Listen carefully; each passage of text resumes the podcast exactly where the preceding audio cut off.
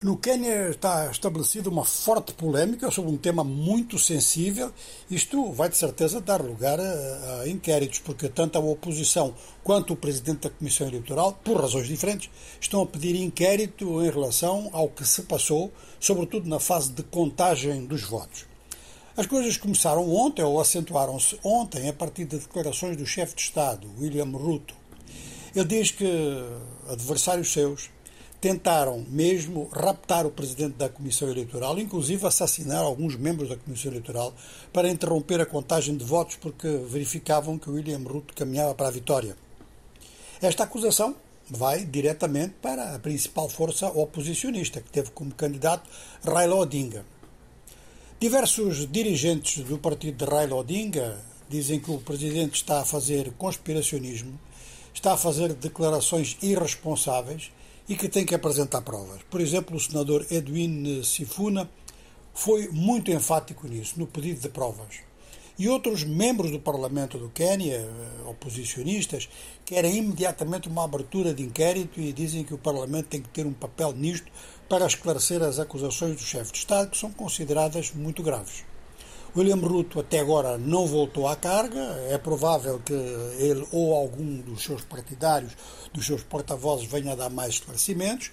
Mas o facto é que o presidente da Comissão Eleitoral, ao terminar os seus trabalhos, fez um discurso onde pediu efetivamente um inquérito sobre todos os acontecimentos relacionados com a campanha eleitoral, com a contagem e publicação de votos, e isto dizer no sentido de reforçar o papel da Comissão Eleitoral, dar-lhe mais transparência e dar mais confiança aos eleitores.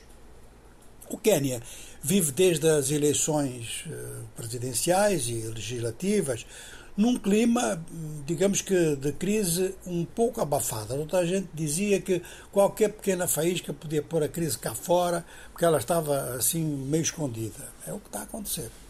De maneira que William Ruto, que neste momento tem um papel muito importante na África Oriental e na parte oriental da África Central, está no centro do problema. Ele não era exatamente favorito, ele era vice-presidente de Uhuru Kenyatta, entrou em dissidência com o seu presidente e passou a ser um candidato de oposição também, de tal forma que Uhuru Kenyatta, em vez de o apoiar, de apoiar o seu vice-presidente, apoiou Raila Odinga Assim temos novamente um confronto, uma, uma, bipolarização, já sabemos que isso existe no Quênia, uma bipolarização que se vai manifestar então, muito provavelmente através dessas comissões de inquérito.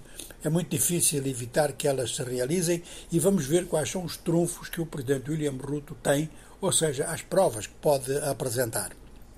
Bom, muito mais a norte, num campo de refugiados da Argélia, perto da fronteira com, com o Saara Ocidental, Congresso da Frente Polisário e o secretário-geral da Frente Polisário diz que, tal como as coisas estão, não tem outra saída senão voltar à guerra, porque o Marrocos quer, de qualquer forma, evitar, conforme ele diz, que o povo do Saara se exprima sobre o direito à autodeterminação. Analistas em várias partes do mundo dizem que este discurso é mais um discurso tático, para manter a frente polisário realmente como um elemento importante, um elemento que tem o seu peso e que, eh, a nível internacional, o assunto do Saara Ocidental não seja esquecido. Outros observadores internacionais, familiarizados com o dossiê, dizem que a frente polisário, claro, tem um aliado muito forte que é a Argélia. E a Argélia reforçou-se muito após o começo da guerra da Ucrânia. É um fornecedor de petróleo e de gás cada vez mais importante para a Europa e, ao mesmo tempo, é importante em relação à contenção do terrorismo no Sahel, sobretudo para a passagem de meios que venham da Europa. E podemos acrescentar que com os seus próprios meios, porque a Argélia tem forças antiterroristas muito, muito experientes. Bom, vou só encerrar com uma pequena nota, prometendo que eu vou desenvolver amanhã de manhã no Jornal de Economia. O governo da RDC atribuiu concessões de exploração de gás no Lago Kivu a três empresas norte-americanas. Isto é muito importante para o conflito no leste do Congo e para a economia mundial.